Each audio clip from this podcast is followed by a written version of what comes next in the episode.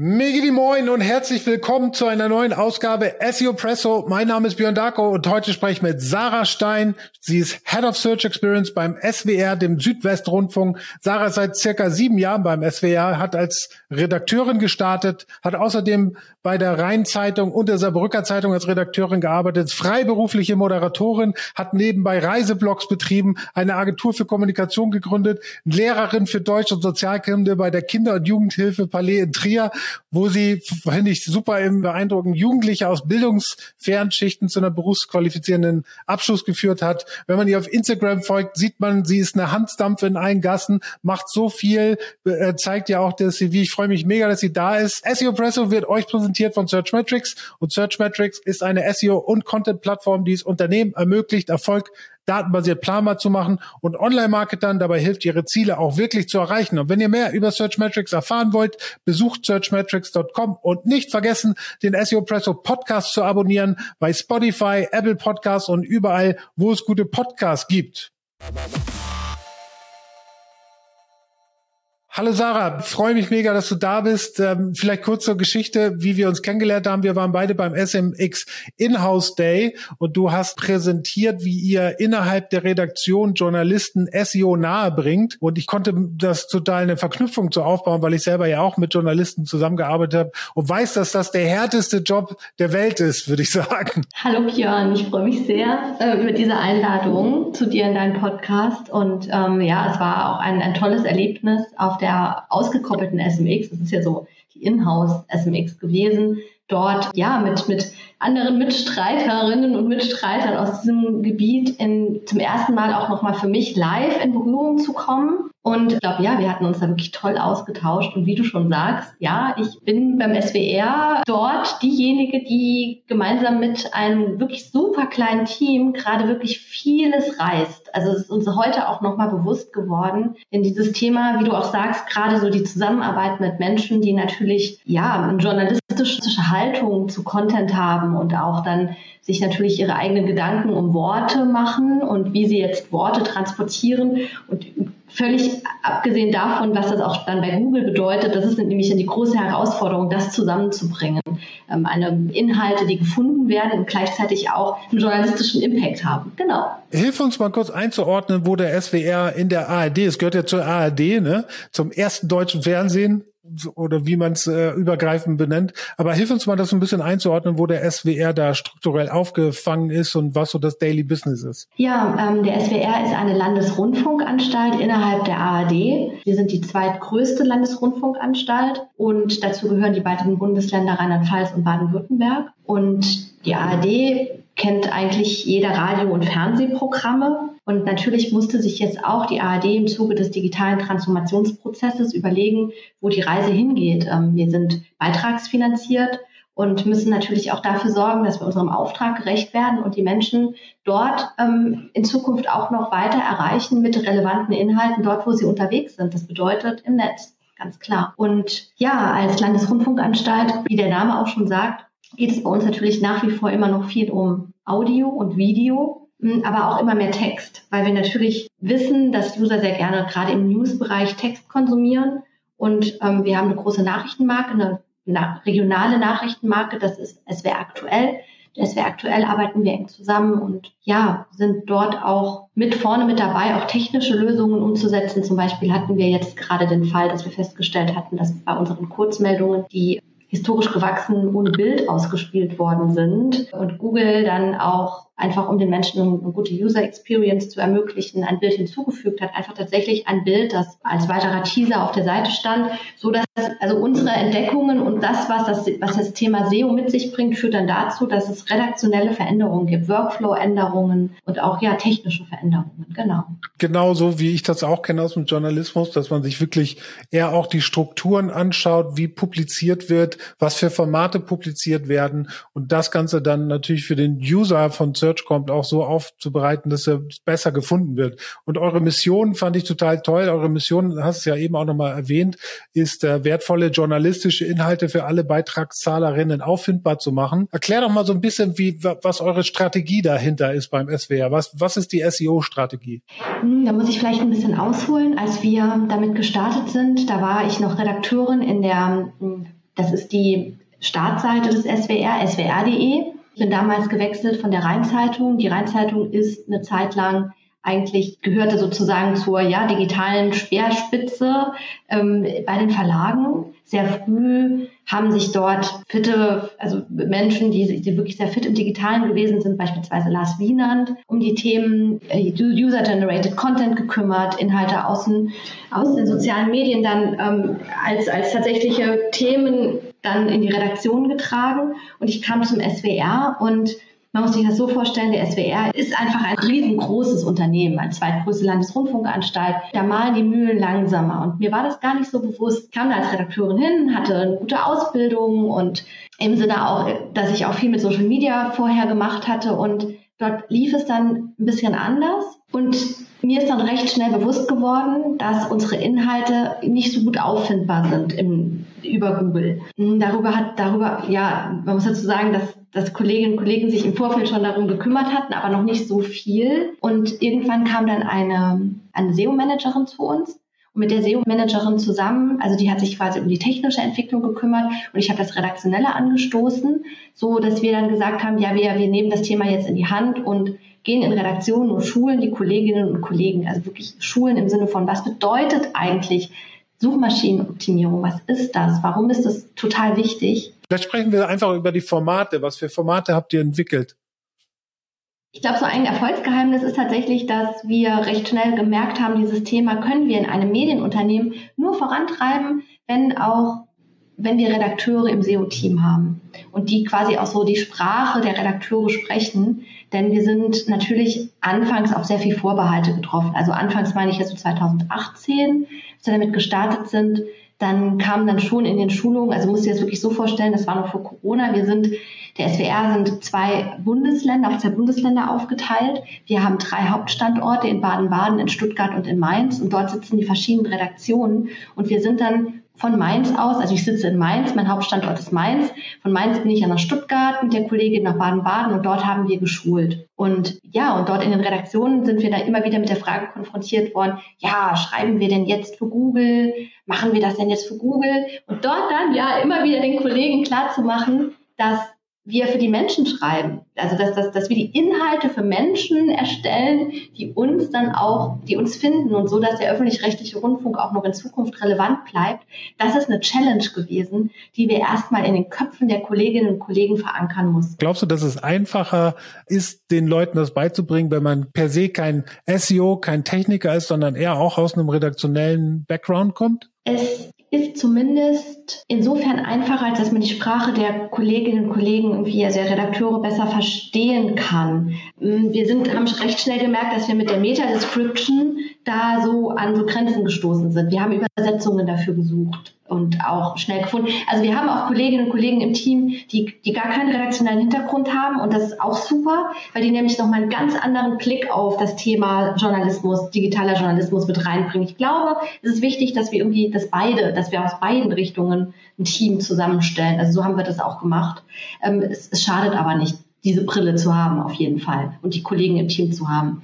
Genau, aber eben um diese Brille aufzusetzen ähm, und, und immer noch mal auch die Perspektive der Kolleginnen und Kollegen einzunehmen, haben wir Formate entwickelt. Weil wir festgestellt haben, wir brauchen auch irgendwie journalistische Formate, um die Kollegen dann auch zu schulen und ja, eines der ersten Formate, die wir neben den Schulungen entwickelt hatten, also wir haben, wir haben Basis- und Aufbaukurse in SEO entwickelt. In den Basiskursen ging es erstmal darum zu zeigen, bedeutet eigentlich SEO, was sind Ranking-Faktoren, was sind Keywords, wo gehören die überall hin, wirklich so ganz, ganz klassisch, basic.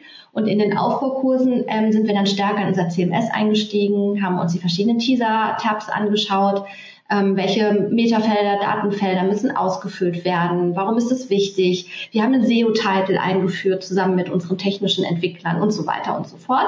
Genau, also Schulungen, ein erstes Format und dann haben wir recht schnell den SEO-Kalender ins Haus geschickt. Die Kollegen äh, freuen sich im Haus immer über Themeninspirationen und mit diesem datenbasierten Kalender, den wir über Google Trends recht früh schon 2018 entwickelt hatten, also früh, also für uns im, im SWR ist ein früher Zeitpunkt gewesen. Da haben wir, der SEO-Kalender basierte ja genau auf Google Trends und wir gehen fünf Jahre zurück im jeweiligen Monat und schauen, was dort am häufigsten deutschlandweit oder beziehungsweise dann auch runtergebrochen auf die Bundesländer Baden-Württemberg und Rheinland-Pfalz gesucht wurde. Ein super erfolgreiches Format, weil wir damit nämlich auch ganz schnell geschafft haben, Evergreen-Inhalte auszutragen. Also den, wirklich den Kolleginnen und Kollegen im Haus zu zeigen, guck mal, das sind Themen, die immer wieder gesucht werden und die auch relevant sind für die Menschen im Südwesten. Beispielsweise der Buchsbaumzünsler. Also wirklich so klassischer, klassischer Service-Content. Was mache ich mit irgendwelchen Ungeziefer in, in, den Gärten und so weiter. Ich finde es gerade ganz interessant, was du gesagt hast, weil du gesagt hast, ihr, ihr seid fünf Jahre zurückgegangen, um auch so ein bisschen Saisonalität aus den da vorherigen Jahren rauszuziehen und das dann anhand Google Trends in wahrscheinlich in eine Art Content-Kalender zu packen, der dann über den Newsletter sozusagen vertrieben wird, ne? Genau, ja, genau. Das ist auch noch ein wichtiger Aspekt der Vertrieb. Wir haben einen, einen E-Mail-Verteiler aufgebaut und seit 2020 arbeiten wir in Microsoft Teams in, im ganzen SWR. Teamraum etabliert. Da sind mittlerweile fast 500 Kolleginnen und Kollegen aus dem SWR mit drin.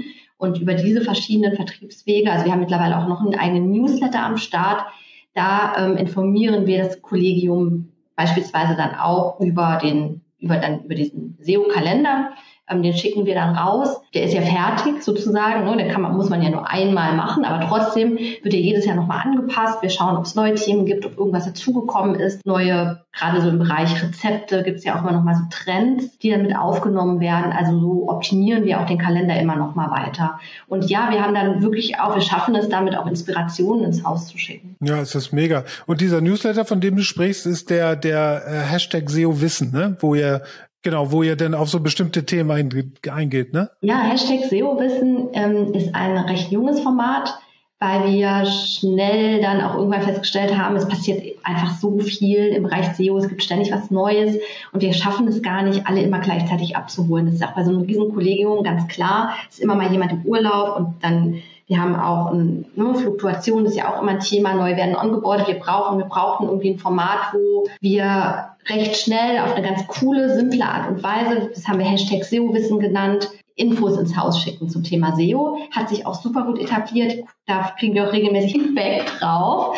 Die Kollegen fragen sogar auch schon, wann kommt eigentlich der nächste, das nächste SEO-Wissen. Also wir kriegen eh viel, viel Rückmeldung, was uns auch immer wieder bestärkt, dass diese Formate einfach funktionieren. Das ist eigentlich ganz cool. Ja, das ist cool. Und eine ganz wichtiges Element, was ich auch in der Zusammenarbeit mit Journalisten gelernt habe, ist nicht nur mit Journalisten, auch mit Entwicklern, ist denen auch Daten zurückzuspielen und denen zu, die zu beweisen. Guck mal, was ihr jetzt gemacht habt, hat, hat den und den Impact gehabt. Und da habt ihr ja dieses Format, äh, das SEO-Monatsblatt, wo ihr äh, gezielte Analysen rausschickt. Kannst du mal ein bisschen erzählen, wie ihr das aufhört? Ist das so eine, so eine generelle Analyse über Impressions und, und Visits und Klicks und, oder sind, ist das gezielt auf bestimmte Top-Stories zum Beispiel oder Top-Videos, die geklickt worden sind? Ja, das SEO-Monatsblatt erstellen wir mit Hilfe des ähm, Google Data Studios und überwiegend sind es Daten, ja, es sind eigentlich Daten aus der Search Console, die wir dort sammeln. Dort werden abgebildet die Top 10. Zum einen SWR aktuell, weil das einfach unsere größte, stärkste Marke ist und dann auch die Top 10 des Contents ähm, der allen anderen Marken in dem jeweiligen Monat. Hinzu kommt dann noch, wir clustern es auf in Search und Discover und ähm, die häufigsten Suchanfragen und was für die Kolleginnen und Kollegen auch irgendwie immer interessant ist, woher kommen eigentlich unsere User, also aus welchem Bundesland, das listen wir dann auch immer noch mal auf. Und da sind tolle Dinge zu beobachten. Zum einen sehen wir da, dass peu à peu unser Mobile Traffic auch immer mehr zunimmt. Das Cover ist ein Riesenthema bei uns im SWR geworden. Jeden Monat haben wir da einen stärkeren Zugriffe über die Trafficquelle des Cover. Mittlerweile sind wir in manchen Monaten bei fast 50 Prozent, also 50 Prozent Discover, 50 Prozent Search, finde ich auch, ich finde es total viel. Und da haben wir auch festgestellt, wie wir, also wir können das ganz gut mittlerweile beeinflussen, vor allem SWR 3, auch SWR Wissen. SWR Wissen wirklich auch fulminante, also fulminante Abrufe über das Cover. Also aktuelle Themen funktionieren da einfach mega gut. So bauen wir das auf, genau, schicken das ins Haus, clustern das auch auf für verschiedene Redaktionen. Also wir haben ein Monatsblatt für SWR aktuell, SWR 3, SWR Wissen, das Ding. Also einfach unsere großen Marken werden, mit, werden von uns mit so einem Monatsblatt versorgt. Dazu muss ich noch sagen, dass wir natürlich als Landesrundfunkanstalt auch eine Medienforschung im Haus haben. Die kümmern sich aber äh, gar nicht um das Thema SEO. Das ähm, liegt tatsächlich bei uns. Wir arbeiten zwar eng mit der Medienforschung natürlich zusammen, die sind auch in unserer Hauptabteilung, aber ja, die äh, schicken auch Daten ins Haus, das wollte ich damit sagen. Aber tatsächlich, wir kümmern uns als Einheit um das Thema SEO. Ja, ich, ich finde es mega gut. Und ich habe auch ein konkretes Beispiel mal mit einem Journalisten. Journalisten, also gerade im Print Schrägstrich News-Bereich sind ja immer darauf erpicht, auf die Frontpage zu kommen. Das ist ja das A und O, egal wie. Und ähm, dieser Gedanke der Frontpage ähm, den haben sie auch mit ins Digitale übernommen. Und wenn du mal auf eine Newsseite gehst, eine Frontpage, da scrollst du dich ja zu Tode. Da, also du, selbst wenn sie, sie wollen selbst ganz unten irgendwo, Hauptsache Frontpage, dass sie natürlich viel weniger Impressions oder Page-Views sozusagen für ihren Artikel generieren, wenn sie ganz unten auf der Frontpage sind. Das ist erstmal egal, weil das ist ja nicht die Natur des Journalisten, so in so datenaffin zu denken. So, und dann haben wir mal einen, ich glaube, Wirtschaftsjournalist, mit dem mal zusammengearbeitet in einer Story und haben gesagt, pass auf, lass doch mal Versuch machen. Äh, du schreibst die Story, wir helfen dir, supporten dich dabei, wie du vielleicht bestimmte Keywords benutzt, Headlines anpasst, vielleicht den Lead schreibst und so weiter. Und ähm, haben ihm dann die Daten zurückgespielt und gesagt, pass mal auf, du hast jetzt, also verglichen zu den anderen Artikeln, die du sonst so auf die Frontpage passt, hast du jetzt, ich, ich glaube, es war 18 mal mehr Page Impressions, äh, Page Views äh, generiert auf dem Artikel. Und der ist auf so allen Wolken gefallen. Und das hat dahin resultiert, dass er, bevor er eine große Story angefangen ist, immer zu uns gekommen ist und gefragt hat, hey Björn und so, ich bin gerade an dieser Story, können wir uns noch mal zusammensetzen, kannst du noch mal helfen und so weiter. Es war wirklich ein mega gutes Erlebnis, weil man gemerkt hat, dass das so ein bisschen gefruchtet hat. Mega. Das ist nämlich genau das, was bei uns auch passiert ist. Die Kollegen haben recht schnell gemerkt, dass, die, dass, dass, dass wir ihnen wirklich richtig helfen können.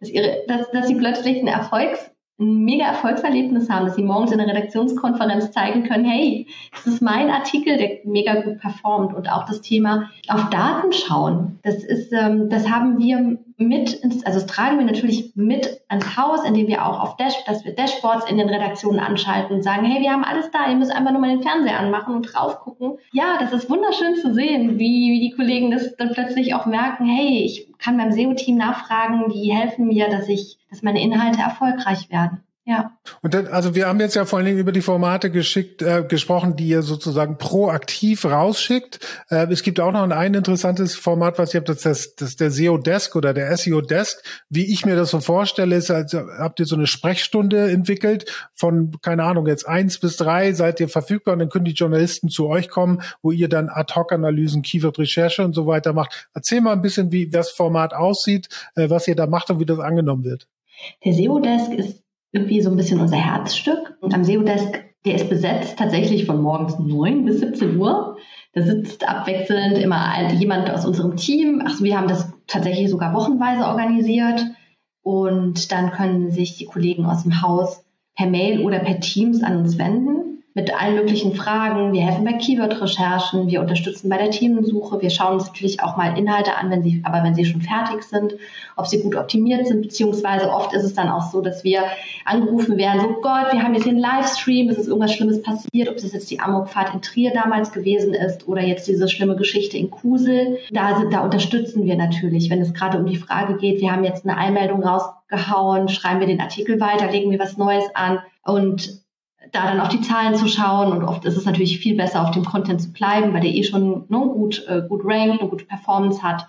Also so unterstützen wir mit diesem Herzstück SEO Desk ganz, mh, mm, ja, ganz zentral mittlerweile die Redaktion. Und genau, das ist so ein bisschen ja, so ein Desk, das kann man sich wirklich wie so einen redaktionellen Desk vorstellen. Wobei wir natürlich im Moment tatsächlich immer noch virtuell remote arbeiten. Ne? Also die, die Leute kommen dann trotzdem in Calls oder setzen euch einen Termin rein, wenn sie bestimmte Anfragen haben wahrscheinlich, ne? Genau, die schicken, schicken die Anfragen per Mail oder dann über Teams oder man telefoniert natürlich auch mit den Kollegen. Ja, genau. Ihr habt ja noch ein paar mehr Formate, den Quickie, Themenbriefings und so weiter. Jetzt habt ihr diese ganzen Formate und tut ja wirklich proaktiv etwas, äh, um die Redaktion zu unterstützen. Ähm, die meisten oder du zumindest äh, kommen aus dem redaktionellen Umfeld. Ihr habt das seit 2018, das heißt jetzt vier Jahre etabliert. Du hast schon ein bisschen gesagt, Feedback ist eigentlich ganz gut, aber wie, wie kann man sich vorstellen, hat die Redaktion euch aufgenommen als, als Bestandteil äh, der Redaktion oder ist es immer noch, okay, da sind die, die SEO-Leute? Heute? Wir sind mittlerweile eingegliedert in den Bereich Innovationsmanagement und digitale Transformation. Das ist die IDT. Das ist innerhalb der ARD ähm, ein einmaliges Konstrukt, vielleicht auch eine Blaupause für weitere LAAs.